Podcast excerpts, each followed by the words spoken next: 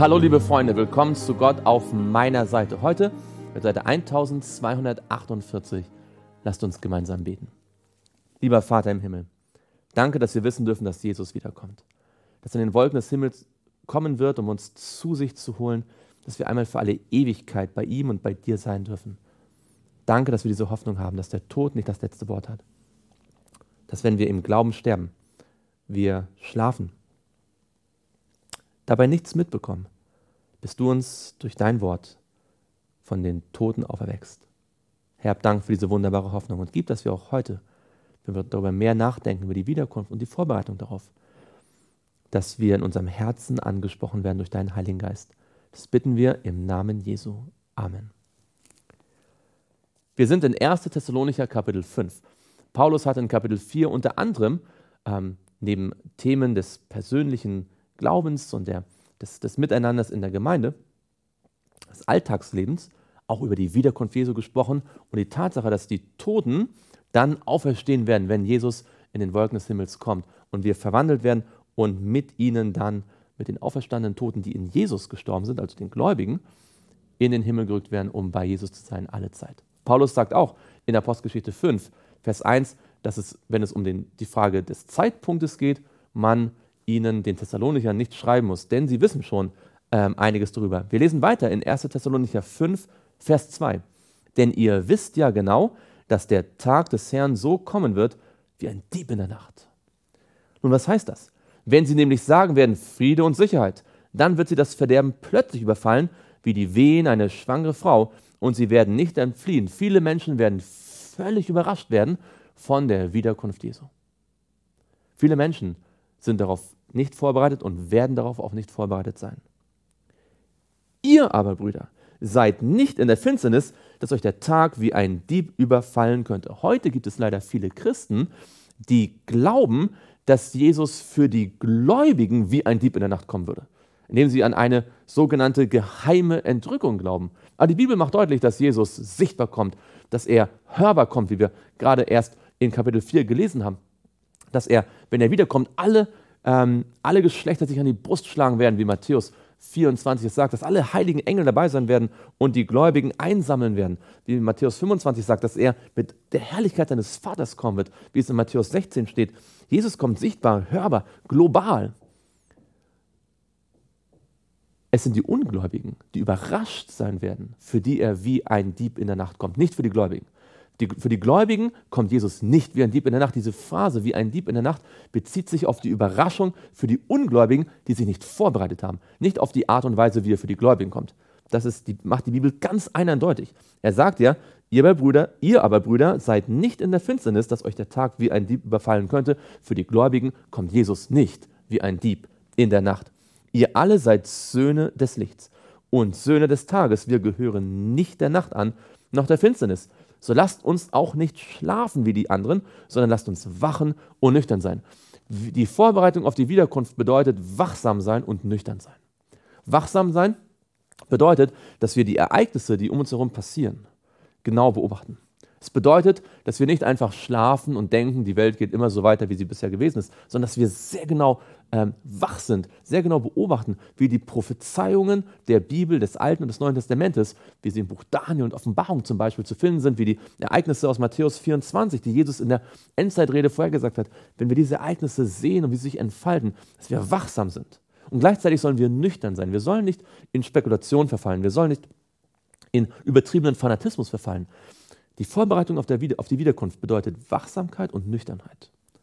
Ein, ein sehr genauer Blick auf das, was passiert, ohne in Fanatismus zu verfallen, ohne in Spekulation zu verfallen, ohne irgendwie sich berauschen zu lassen von menschlichen Ideen, von irgendwelchen äh, falschen Lehren.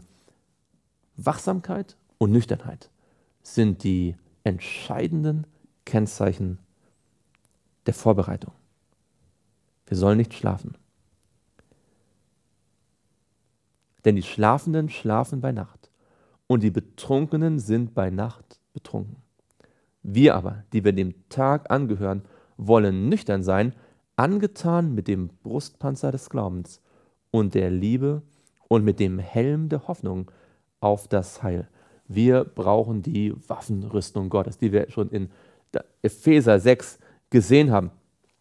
Wir müssen ausgerüstet sein, um auf die Wiederkunft Jesu vorbereitet zu sein.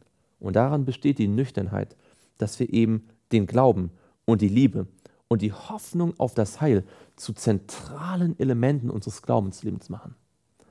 Wenn die Hoffnung auf das Heil, wenn die Liebe und wenn der Glaube in den Hintergrund rücken und Spekulation und menschliche Theorien die, die Front einnehmen, dann sieht es um unsere Vorbereitung schlecht aus. Denn Gott hat uns nicht zum Zorngericht bestimmt, sondern zum Besitz des Heils durch unseren Herrn Jesus Christus. Gott möchte nicht, dass wir verloren gehen. Er möchte nicht, dass wir gerichtet werden durch das Zorngericht. Er möchte, dass wir gerettet werden durch Jesus, der für uns gestorben ist, damit wir, ob wir wachen oder schlafen, zusammen mit ihm leben sollen. Jesus wünscht sich, dass wir ewig mit ihm leben. Dafür ist er gestorben, dass du, lieber Freund, liebe Freundin, und dass ich, dass wir ewig mit Jesus leben. Ist das nicht eine wunderbare, fast unfassbare Hoffnung, die Jesus uns schenkt? Darum ermahnt einander und erbaut einer den anderen, wie er es auch tut. Weil wir uns vorbereiten wollen auf die Wiederkunft, müssen wir uns gegenseitig im Glauben ermahnen und erbauen.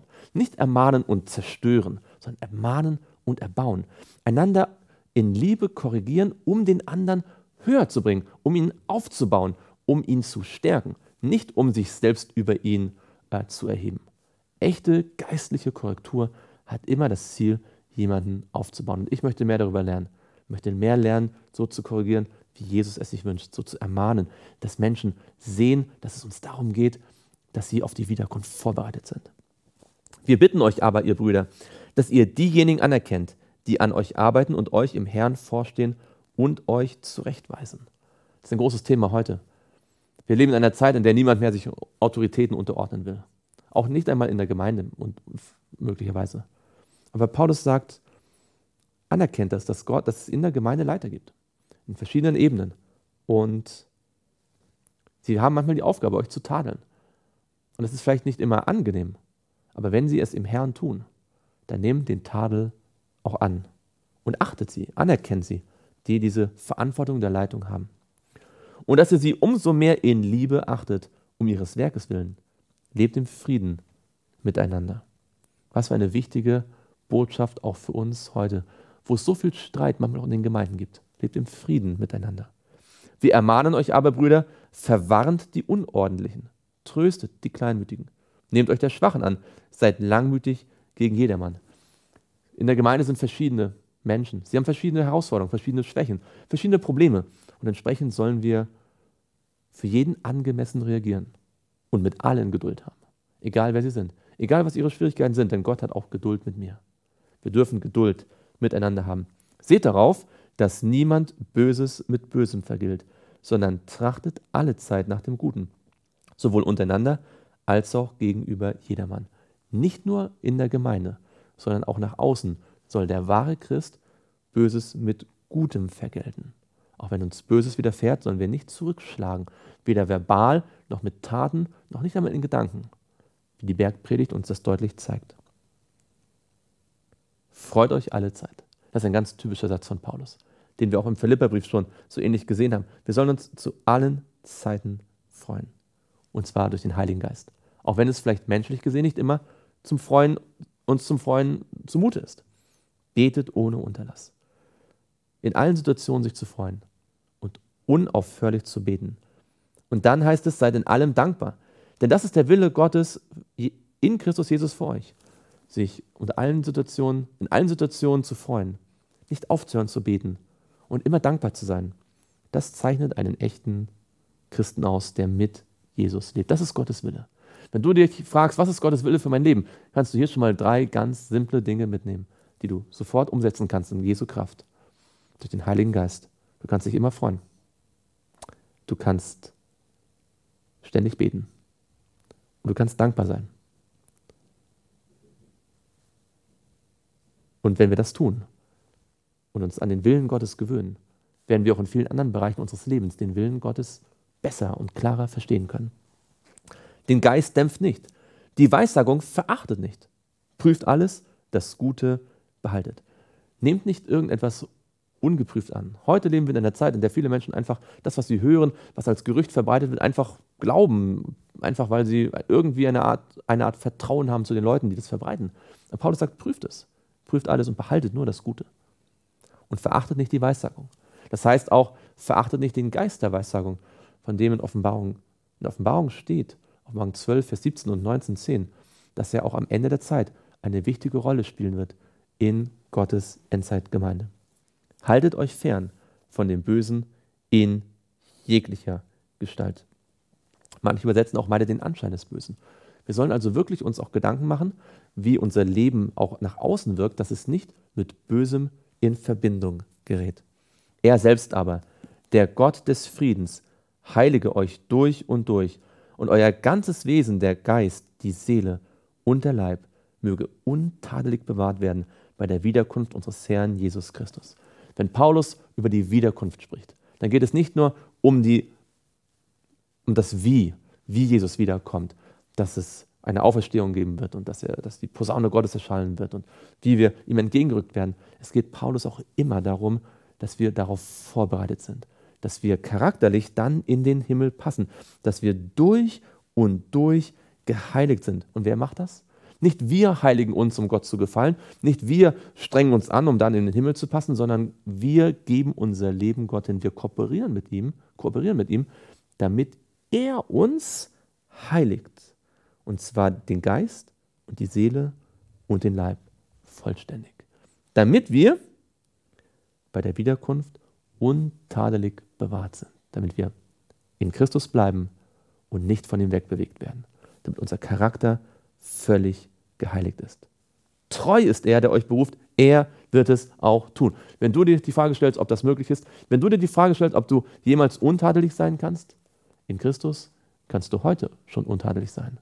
Und morgen wieder. Und übermorgen wieder. Wenn wir jeden Tag unser Kreuz auf uns nehmen, jeden Tag uns neu entscheiden, dass der alte Mensch gekreuzigt sein soll und wir den neuen Menschen anziehen wollen, wenn wir jeden Tag uns entscheiden, durch den Heiligen Geist erfüllt zu sein, dann werden wir, auch wenn wir dabei bleiben, am Tag der Wiederkunft untadelig sein. Denn Gott wird es tun. Brüder, betet für uns. Grüßt alle Brüder mit einem heiligen Kuss. Ich beschwöre euch bei dem Herrn, dass dieser Brief allen heiligen Brüdern vorgelesen wird. Paulus wollte, dass alle davon erfahren. Die Gnade unseres Herrn Jesus Christus sei mit euch. Amen. Lass uns gemeinsam beten. Lieber Vater im Himmel, danke, dass wir lesen durften, dass du es bist, der uns durch und durch heiligt. Dass du uns nicht nur gerufen hast und berufen hast zu einer großen Hoffnung, dass du uns nicht nur durch Jesus erlöst hast, sondern dass du auch in der Lage bist und willig bist, in allen Bereichen unseres Lebens uns wirklich zu heiligen. Dass wir nicht mit einem Bein bei dir und mit einem Bein in der Welt sind. Dass, wir nicht, dass nicht der alte Mensch weiterlebt, obwohl wir gleichzeitig uns zu Jesus bekennen, sondern dass unser ganzes Wesen verwandelt wird in das Bild, wie du es ursprünglich geschaffen hast, nämlich dein Bild von dir. Herr, wir wollen uns auf die Wiederkunft vorbereiten, indem wir nüchtern sind und indem wir wachsam sind. Vor allem, indem wir dir erlauben, unser Herz, unser Wesen, unseren Körper durch und durch zu heiligen. Hab Dank, dass du treu bist und es tun wirst. Amen. Música